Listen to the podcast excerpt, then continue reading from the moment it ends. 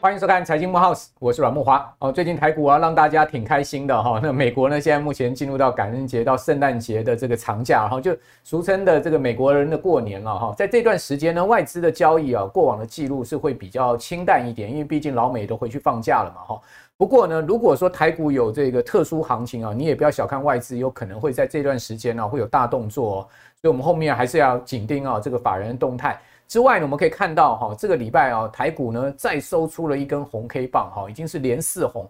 不过我要提醒大家，这个礼拜的红 K 棒啊，周 K 线上面带了一个有一点避雷针的味道啊，有点一个比较明显的上影线。好，因为毕竟呢，在本周啊，台股最高来到了一七四二一，哦，已经直抵哈前波高点七月三十一号今年的最高指数一七四六三，只有差四十二点啊，就要创新高。但就在要创新高的同时，你可以看到这个外资开始啊收手，也就是说外资在连续七天的这个买超之后啊，哈，诶，它开始转收变成是卖超了，那收手之外呢，它的期货啊也转成是净空单留仓部位，哈，所以期现货同步啊都有开始在获利了结的一个情况。之外，你也可以看到哈，台币啊这个连续的大升之后呢，居然是也出现了一个比较明显的回贬，其实这些都好像是完全配套配好的一个状况了。也就告诉我们，就是说台股来到了今年高点附近哈，确实是会有一些压力。好，不过呢，关前震荡整理，我个人倒认为是蛮正常，因为毕竟啊，周 K 线连四红啊，这是非常强力的行情啊。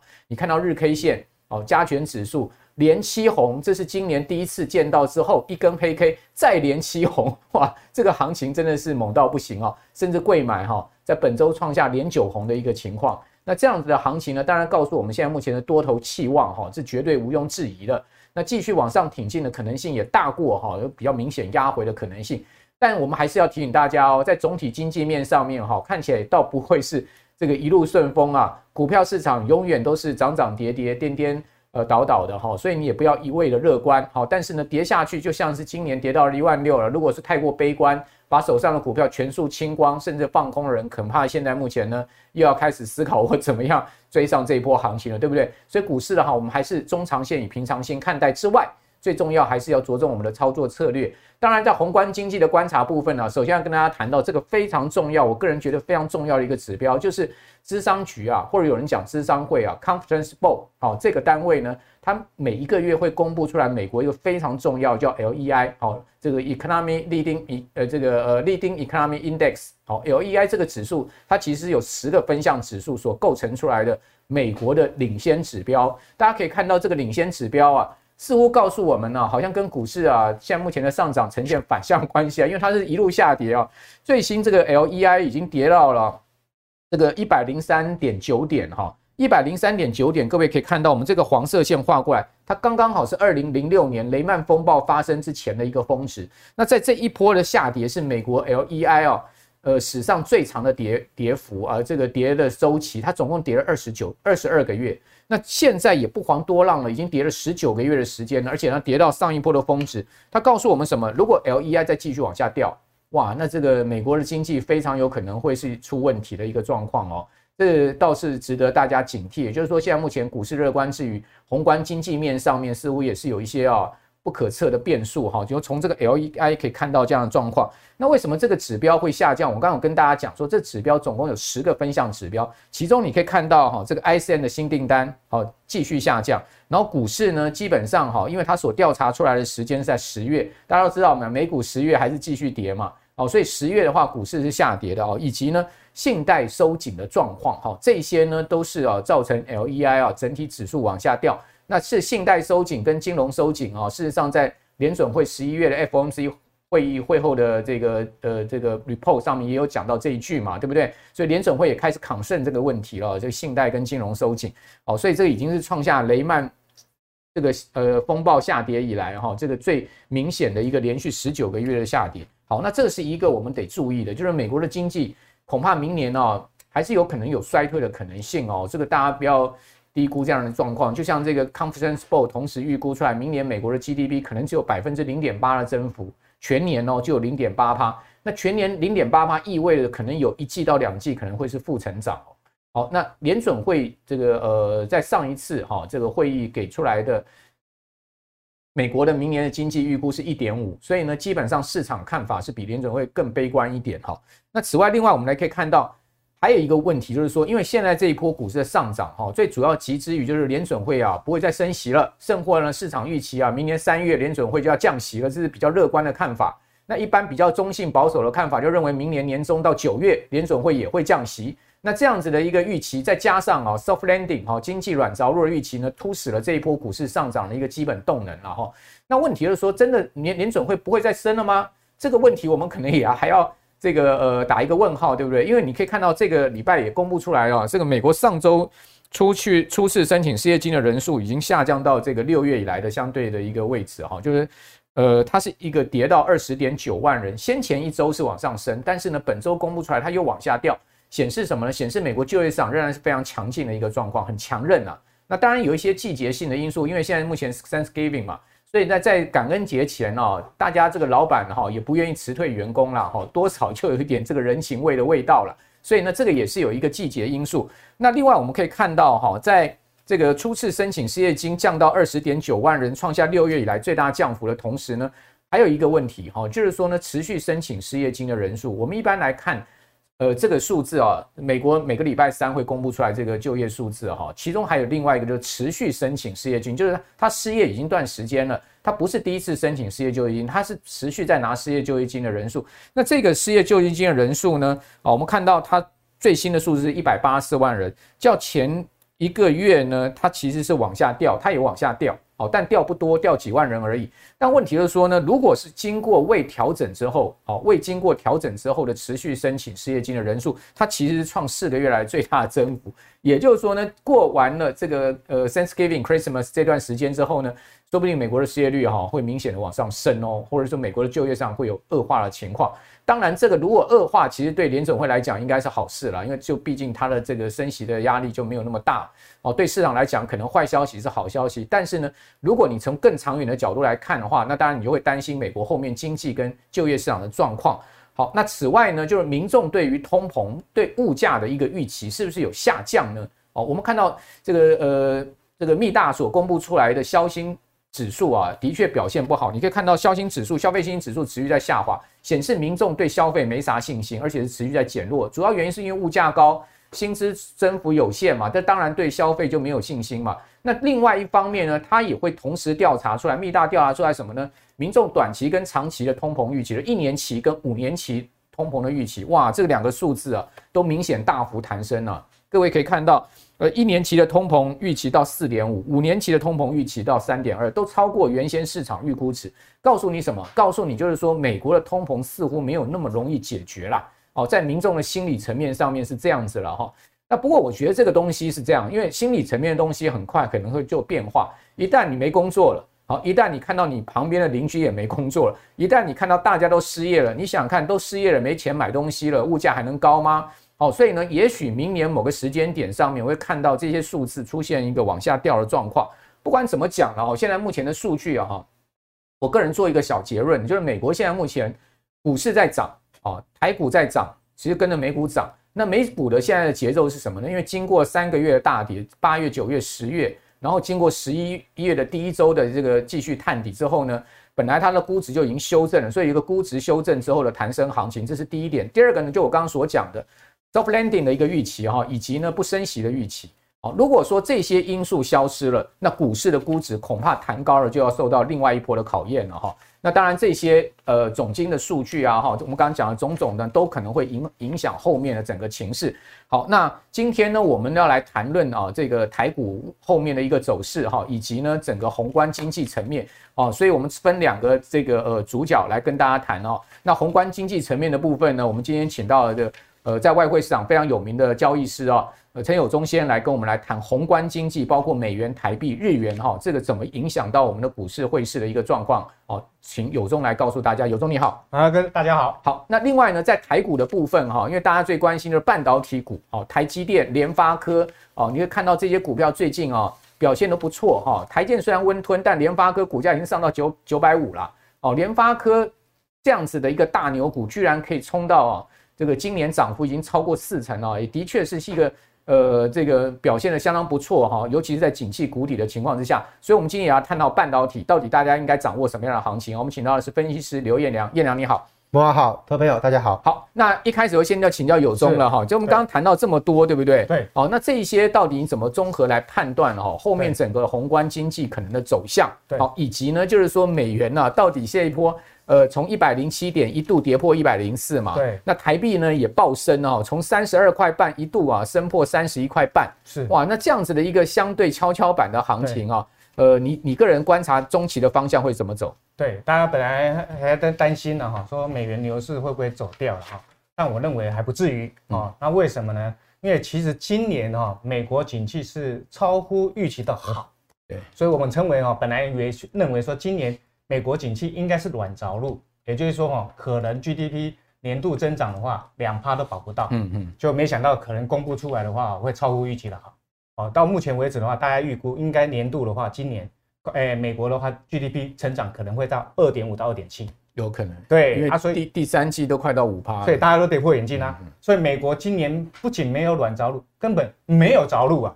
所以万家烤肉啊，一家香。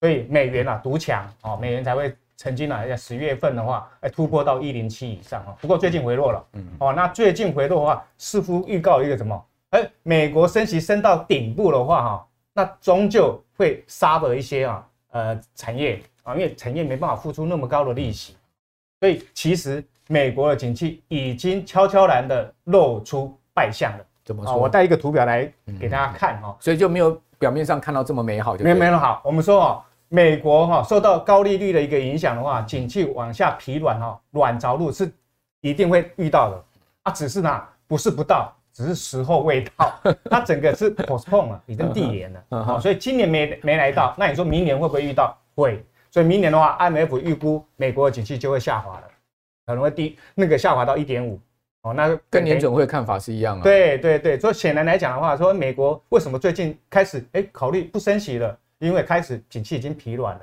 通膨也明显和缓了，所以因此来讲的话。未来恐怕就不会再继续升息了。一点五还是成长啊，它并没有衰退啊。对，那我们发现到啊啊，通膨虽然有下滑，下滑到 A 三附近，哦，三点七到三点二，可是还是三点二啊。那你 GDP 还有二点多啊，所以显然还是有恶性通膨。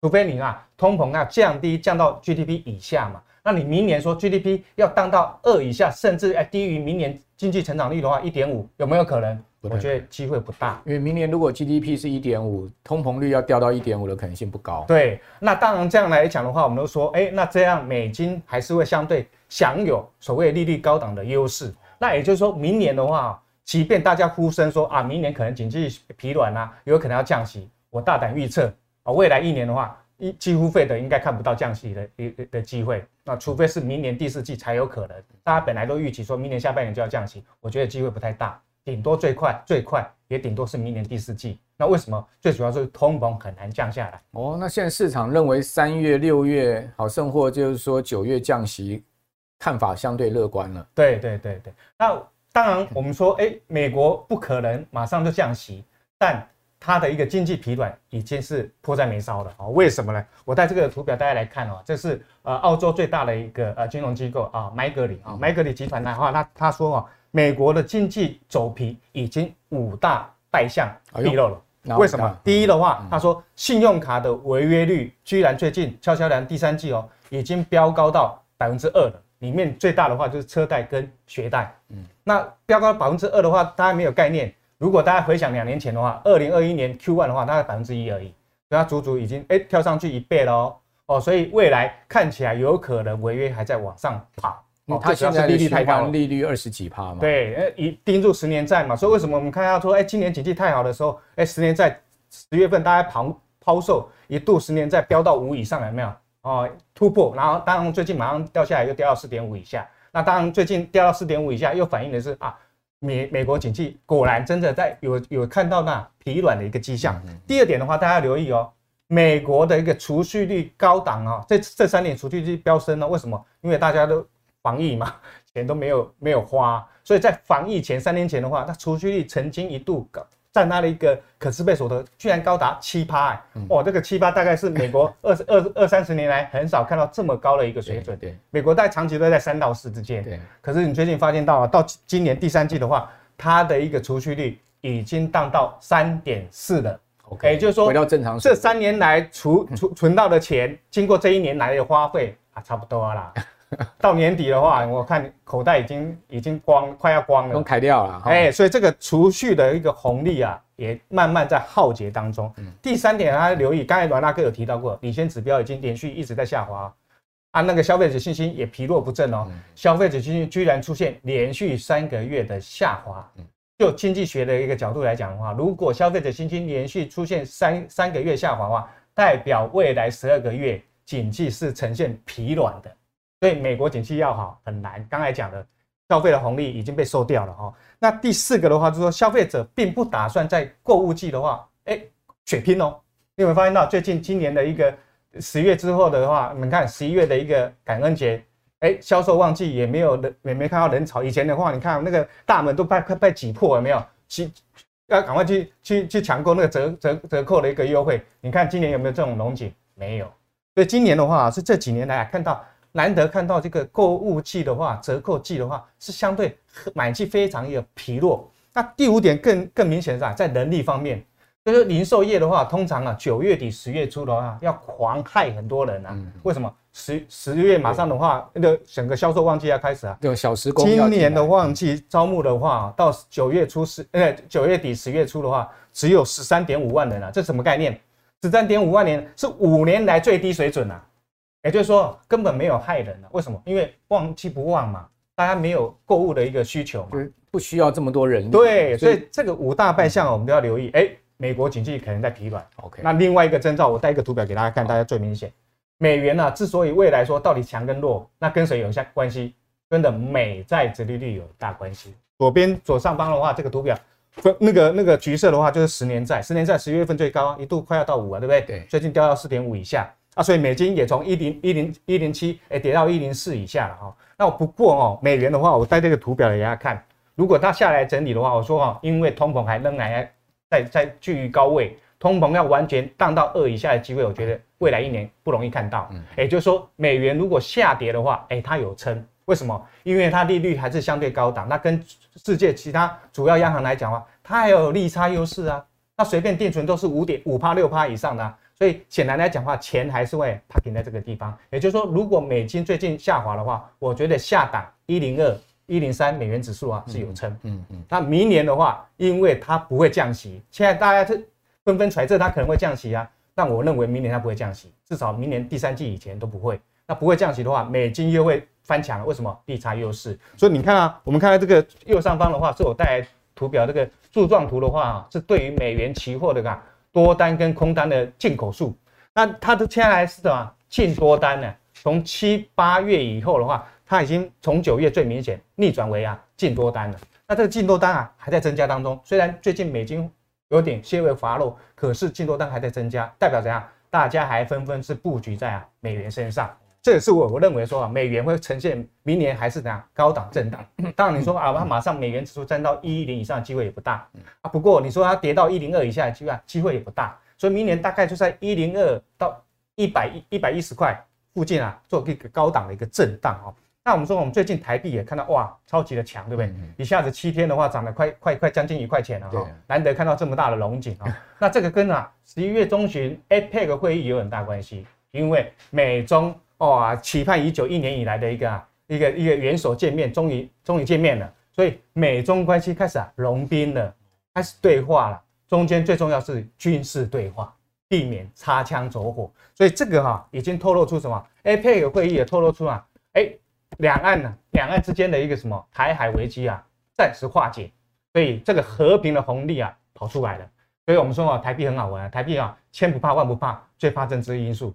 啊，政治氛围好的时候，哎，它马上就转强；啊，政治氛围紧张的时候啊，钱都跑光光，台币都一直贬。哦，所以显然来讲的话，说啊，台币最近呼应的是什么？就是政治的红利、和平的红利，所以股会齐涨。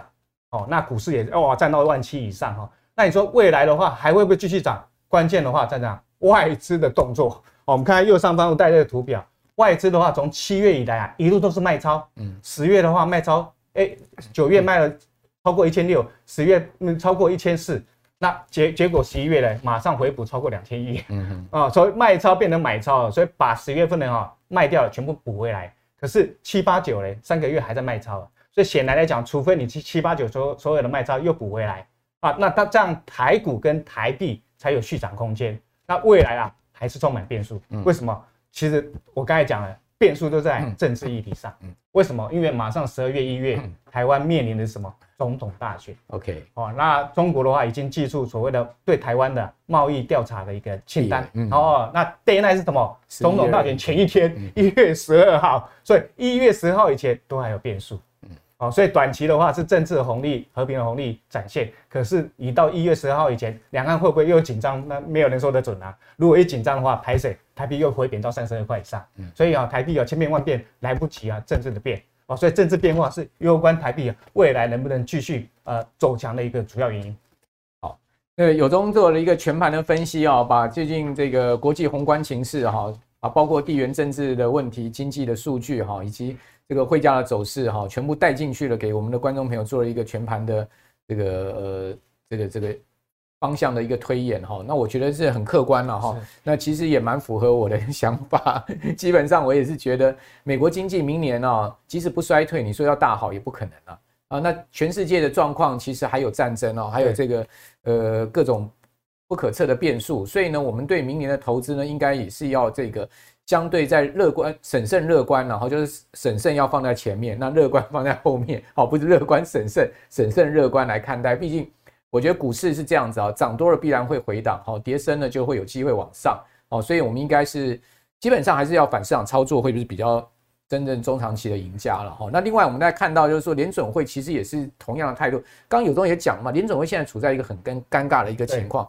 利率来到五趴以上，其实来到深水区了哦，基本上它已经达到了它的限制性目的了。但问题是什么呢？如果你再继续拉高的话，非常有可能会把经济甚至金融风暴给这个吹出来哦，这样的一个危险。但是呢，如果你在这边过度快速放松的话，有可能会造成通膨死灰复燃。所以联准会现在这个地方也很为难，所以它警告双向风险嘛。好，所以各位可以看到，刚有中所讲的，联准会的会议纪要公布之后呢，诶，台币就顺势的这个回贬了哈。这个其实跟联总会的态度也有关系，跟外资的动作有关。哦，不过呢，这一波台币确实是很强了。我觉得跟台湾整个这个呃景气哈，半导体，因为台半导体其实台湾最重要的产业嘛，是啊，跟半导体的这个库存去化到一一段落哈，看起来渐渐哈，整个产业面上要露出曙光是有关系。比如说，你可以看到台积电的法说会已经讲了，PC 手机啊，他们这些产业已经见到早期库存改善的迹象了。联发科你可以看到他在法说会里面。也告诉大家，它的这个库存来到九十天，已经降到了这个所谓健康的水准。而且呢，十月的营收，联发科跟台积都缴出非常好的成绩单哦，显示说呢，呃，可能我们后面看到了整个半导体库存去化已经到了一个非常，呃，就到了一个谷底，然后开始整个景气从第四季到明年要开始翻扬向上。所以我这边就要请教这个。呃，彦良呢，就是说，如果是这样子的话，我们半导体的投资啊，在我们关注的族群上面，我们应该掌握什么样的节奏呢？好的，那其实，在上个月底的，不管台积电啊、联发科法说会，都是对于整个产业给予一个比较正向的看法。那事实上，包括很多外资圈也都给予一个比较正面的一个评价。那消型电子产品，像是 PC 啊，或者像是手机这一些，其实他们相关公司的，去看它过去这几季财报的库存数字，库存金额都不断在下滑，它下滑速度没有很快。但是是的确在去化当中，所以现在来讲的话，我认为在整个经过这些时间的调整之后，其实在于是一个相对来讲接近到差不多快结束了。那我觉得它就像是刚刚从加护病房要转回到普通病房啊。但说明年有没有机会马上出院追赶跑跳碰，我觉得几率不大了。但是出院是有可能的。所以在这间公司来讲，他们其实很多公司的累积营收都已经慢慢的转成一个正数。就之前从上半年第一季、第二季亏的一个衰退，到第三季有的已经慢慢转成正数了。那明年来讲的话，普遍来说，整体的一个他们的业绩数字会优于今年。那只不过呢，你会发现市场上也对于这种呃库存去化、业绩回温的一个情况，给股价一些正面激励，包括台股也涨上来了嘛。那台股这么强的情况之下，其实很多公司的股价都跟得上来。所以是你说现在要找相对低档的半导体公司，真的也没有到这么多。像台台台积电已经快接近今年的一个高点了，联发科已经冲到九百多块，外资喊到一千二了。那不过呢，我觉得还是要从里面找寻一些有机会在明年呃做爆发的公司。那我觉得明年很关键一件事情还是看台积电，毕竟台积电是台湾的护国神山嘛，也是全世界算是最重要的技术最领先的晶圆代工厂商。那么它其实现在这几年就积极在推动一个叫做 CoWoS 先进封装的部分。那其实它这个部分只是开放给七纳米以下这种比较先进的晶片。那这个需求其实是很高的，最主要的原因就是在于 AI 晶片的部分。目前市场说，辉达明年至少跟他下单八万片以上，但是有可能会冲高到十五万片。那台积电以目前的月产来讲是是足足不够了，所以呢，它也计划做一个快速的一个扩产动作。那么预计大概从呃明明年初到明年中到明年底，都会把产能不断扩充，甚至来到今年这个两倍以上。那所以呢，我觉得可以从它的相关工业来做一个准备。那么在它相关公司里面，当然也要去找寻一些低位阶的或是一些比较低价的啦。那其实，在它整个一个 c o v o s 供应链里面呢，其实最有受惠的可能是这一档哦，这是万润。那其实万润本身来讲，又是它的台积电的点胶点胶机跟所谓的自动光学检测的一个供应商。那么，包括它说原有产品之外，新产品的一个石墨薄膜机哦，就是在散热这一块改用石墨的部分，也同样打入了 CoWoS 的供应链。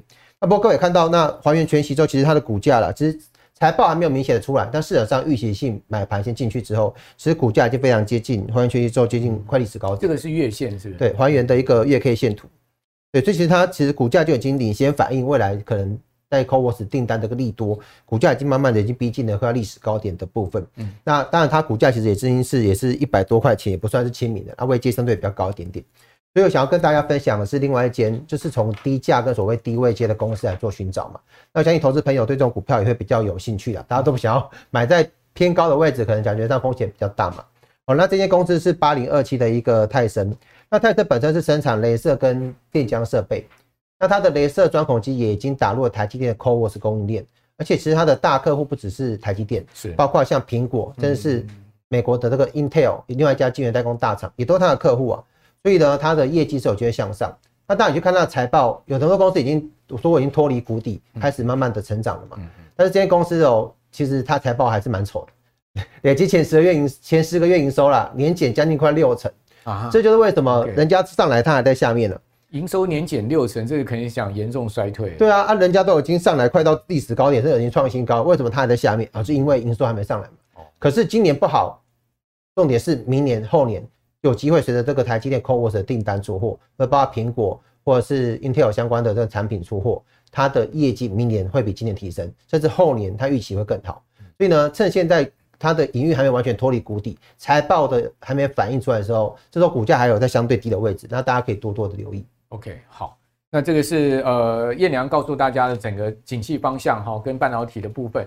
那接着我要问一下有忠啊哈，这个巴菲特最近啊动作很大啊，说呢今年还要第二次发债啊，是一千两百二十亿日元啊。对，那个巴菲特在日本发债，拿日本人的钱去买日本的股票，对，聪明，好聪明嘛。对，哦，日日本人的这个钱是肯定讲说借来几乎不用利息了嘛，哦，利率很低，大概低到一趴左右嘛。对，哦，那我去买这些五大商社。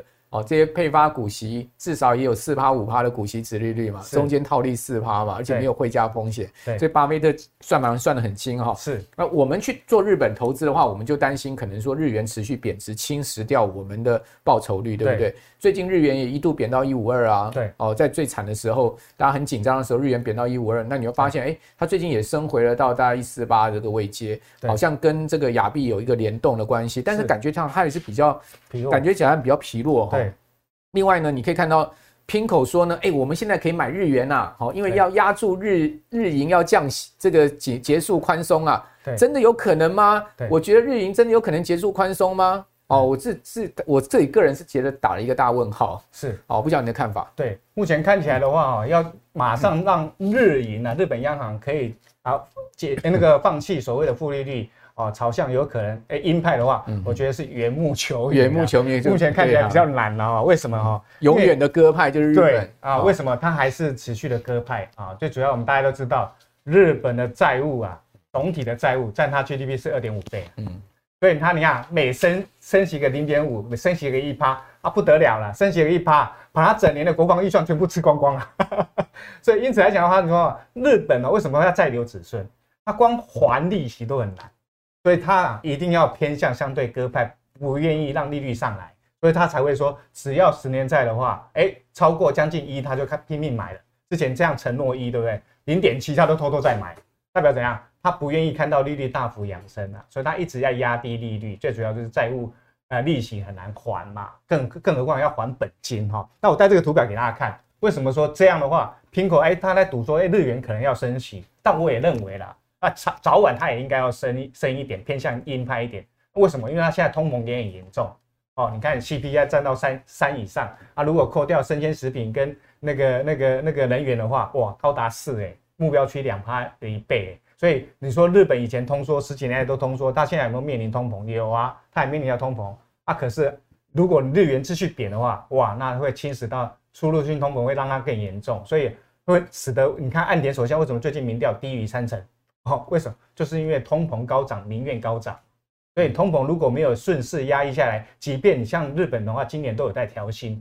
调薪都已经被通膨给吃掉了。哎，那这样他应该不敢解散国会，提前改选。对，本来一度说哦，九月、十月嚷嚷的时候要解散，现在不敢，不敢。压压声不敢提，为什么？民调太低啊！如果而且再重新改选，哇，他的歧视搞不好更降更多。岸田派大派，本来第四大派系搞不好掉到第五、第六大派系去了哈。那最大派系还是安倍派了，安倍派是第一大派系，参众议院九十四席啊，所以多少要尊重安倍经济学啊。安倍经济学的主要原意就是让日元贬值，创造创造出口，增加经济哈。所以他还是不敢违背这个政策哈。对，那我们说哦，哎，日元未来走势到底怎么看？哎，重点是要看的啊。哎，日本央行到底哪时候脱离零利率？这个是最主要的关键。看起来是不容易。哎，如果它持续还是不愿意脱离的话，我在这个图表右上方大家也可以看哦。红色、粉红色这个图表的话是美元啊，美国跟日本两年期债券的 spread，两年期债券高达将近五趴哎。所以你是聪明的投资人，你是愿意存美金还是存日元？我当然是存美金啊。所以日本呢，为什么渡边太太一堆人全部都在做 carry trade 做利差交易？那我就是借很便宜的日元，或甚甚至我们不存日元哦，更是融资日元。所以日元为什么是全球最大融资货币？融资日元，然后到海外去套利啊，哦，就是套美金啊。所以这种套利的风只要不止的话，那当然美元对日元的话就持续往上涨，也就是日元持续也是贬。所以你有没有发现到最近虽然哎日元本来一度要快到一五二，回到一四八，好像稍微哎有回来回升一点哦，可是你这样看起来幅度好像不小。可是你仔细去盯盯算，十一月以来美金疲软了，涨多拉回了。非美货币包含亚洲货币的话，贬多回升了。可是如果你去看日元，相对其他亚洲货币，它是净赔莫做，升幅还不比较大。我们台币都还升的比它还多。所以显然来讲的话，日元啊，未来的关键还是在于日本央行的心态。那以目前看起来技术面啊的一个做法，虽然稍微稍微有拉回来，可是它每底部啊越垫越高。那目前来讲啊，即即便你拉回来，你说日元短期要升破一四五啊，兑美金的话，机会不大。嗯，那明年呢、啊，你要留意，哎、欸，一眨眼，搞不好又一五零以上了，甚至到一五五了啊。主要来讲，我们都认为说啊，他要脱离这个利率机会不大。那我们说啊，巴菲特真聪明哦，他很聪明啊。哎、欸，如果他是从今年第二季以来都一路在买日股啊，如果他是搬钱把美金，哎、欸，搞不好他钱不够还要借美金，对不对？把借美金拿到。日本去去投资，那我投资赚到日股啊啊，日元从从一四零贬到一五零，那我全部赔光光，赔一层呢。那我股票还没有赚到一层，结果汇价就赔一层了。所以啊，他为了要避免说啊赚了股市赔了汇市，说他很聪明啊，他日本到到日本当地自己发债，不会影响汇价，对不对？哦，所以自己花花借日本的的的的的钱啊，日本利息又最低，啊，所以当然。比借美金，我当然是选择借日元啊。借日元又投资在日股，所以他是两，他是很聪明的啊，避开所谓的汇率风险。好，那同时赚这个套利的价差哈，是好，还可以再赚股票价格的上涨，是哦。所以这个巴菲特不愧就是股神了哈。不过他有这样的条件，可能一般人是完全没有哈。刚有时候在讲哦，我脑海里就浮浮现一一部电影，就是那个末末代武士啊。哦，感觉起来这个日营啊，这个很悲壮哈，有点那个末代武士的味道，对不对？应该大家看过那部电影啊。好，那最后我们就来请教彦良了，就是说台股现在目前呢，看起来机会蛮大哈，这个创今年新高应该没有什么太大的悬念，我自己个人觉得。但是呢，真正关键是不能创去年一月哈一八六一九的这个高点哈，一万八千六百一十九的历史高点哈，就上到万八哦。那我们可以看到，其实最近啊有一个比较好的现象，就是说呢，在技术面上面啊，最近加权指数大盘了哈，就有一个比较好的现象，就是月线跟季线出现了黄金交叉哦。那这个黄金交叉上一次啊是在五月二十三号，当时指数啊位置在一万六千一百八十八点，那结果呢就一路涨到七月三十一号。哦，还记得那一波就是涨 AI 哦，涨得非常凶啊，涨到了一万七千四百六十三点，今年的最高指数了哈。所以这个黄金交叉是蛮有用的哦。好，看起来在技术层面上面支持了，就是台股创新高的一个可能性。这个地方请教彦良，就是最后你来看大盘，你的看法如何？好的，那么大盘其实上一次月季线黄金交叉是发生在五月份，在半年前。为什么看到这样的数据值得兴奋？因为通常月线黄金交叉涨势啊，至少都是三个月起跳。三个月。对，所以当时五月份的标标到八月份。从一六一八八直接涨到一七四六三，涨了一千两百七十五点。那也许用点数大家没有概念，换成百分比，哇，涨了百分之八左右。这一波也差不多八趴嘞。呃，你假设假设你是从最低点开始算的话，对对，十一月以来大概差不多八趴。对啊，可是假设你是从黄金交叉点开始算，那就不一样了。OK OK。对，因为假设黄金交叉点来算的话，其实这一次的十一月二十号黄金交叉之后，它是收一七二一，所以说万八数字相减之下，大概八百点左右嘛。八百点其实没有很多，因为现在指数不是位置比较大嘛。对，换言之，只要涨四点六趴，就八就已经来到万八了。上次是涨八趴，这次只要再涨四点六趴。好，你是说从黄金交叉那个黄金交叉起算之后，因为上次黄金交叉之后涨了百分之八嘛左右嘛，那这次其实黄金交叉结束只要再涨百分之四点六，哎，看起来其实简单很多了。对，所以其实我觉得以目前整个国际的情势啊，包括市场氛围来看，你说万八要不要要不要到？我觉得是达成几率相当之高。那如果投资朋友其实真正关心的，应该不是说万八来不来，而是行情可以走多久嘛？嗯嗯。那假设万八只是快速过去，昙花一现，尖头反转，那大家都不想要吧？对吧？大家想要的是，诶，能不能在万八附近做强势整理，甚至是突破万八，站稳万八，这才是对大家最有帮助的嘛？那么，但是呢，你要走向这样的路之前呢，首先别忘了七月份套牢区啊。嗯嗯。我这边圈起来两个地方是七月份有两次，它成交量是将近快五千亿，都是四千九百多亿。那当时是一次是一七四零一，一次一七四六三。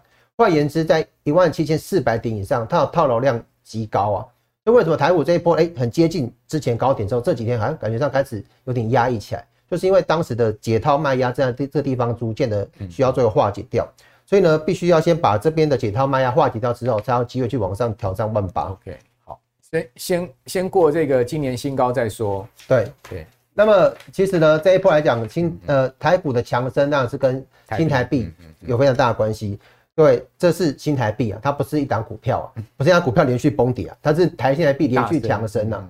那当然在市场上预期你总会可能那一码升不下去之后呢，美元一转弱，哇，这热钱全部跑回来了，一口气短短的几个交易日之内，六交易日大概是高低差落差快一块钱啊，这非常可怕的一个升值的的强劲幅度了。那可是呢，我个人从技术面这方面解读是，我认为觉得新台币接下来在强升，多升值的空间其实没有这么大。这个跟有中看法也是一样。对对，但我们一个可能比较偏向技术分析，那一个比较偏向就是真的经济学的角度去看。对对，那最明显的是，它这边这地方七月底有一个多方缺口是三一点二四四到三一点二八。哦，那其实。算起来位置真的蛮接近的，嗯嗯，对，所以现在这个地方，我当然认为说，你说最近的这个低点会不会是这波低点？不一定，但是再下去的空间真的有限。那新台币假设没有办法再强升的话，当然大家对于哎外资会不会继续买有疑虑嘛？没错。但我觉得其实不太需要担心呢，呃，因为呢外资外资它买超，它不一定新台币强升来买，新台币强升当然是买超力道很强，但是呢，假设新台币维持一个低档这边盘旋。的话，那外资也可以继续的买，有点是从大买变成小买，台币不要一直贬就好了。对，其实新台币过去只要维持区间整理，外资还是会买，只是会从大买变成小买。那这也不是坏事，因为假设小买的话，它可以让行情走得比较比较稳健，斜率不会这么陡，技术面比较不会过热，相对来讲可以走得比较长远一点点。那就未来来讲，台股要能够过万八再往万八，还是看外资脸色，因为毕竟我们台湾的股票权值股部分外资手一大堆嘛，光台积电就多少了。那如果外资没有好脸色，那只靠内支撑，通常台股顶多维持区间，所以一定要攻万八，是站稳万八以上，一定要看外资脸色。那外资过去在七八九十这四个月，基本上是不要命的卖超台股，对啊，那把把台股跨模啊，把它踩在地上摩擦了。要不是跟着靠内资在苦撑，台股早就崩了嘛。踩在地上扁就对。对啊，七八九十四个月，哎、欸，累计卖超五千两百亿，哎，这多么夸张的事情啊！包括上柜部分也卖超了将近七百亿呢，但是呢，没有每天过年的啦。他卖一卖之后发现，哎、不对，好像卖过头了，该该来买台股了。所以在这个月份哦，整个这个气象焕然一新啊，狂买台股啊。也从十一月一号截至到二十二号，外资累积上市部分已经买超了大概两千亿左右，上柜部分买超两百五十亿。你去算百分比啊，然后用了不到一个月时间，把前四个月卖卖超部分买了四成回来了。对，还有六成还没买。对啊，等于说后面还有六成。假设外资继续买，不管是大买或是连续性的呃小买小买，维持这样买超的，只要把前面的卖点买回来，我认为不要说万八啦，要过创历史新高，我认为都应该很有机会哦。嗯嗯，好。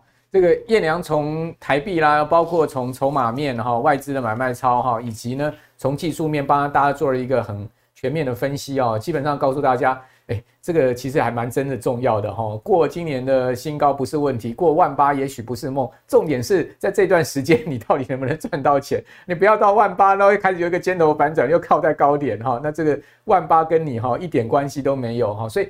关键的还是在于说，大家怎么样掌握行情，而知道说呢，攻守节奏哈，有进有出。股票讲实在，你不卖哈，钱没落袋，讲讲实在也是白赚了哈。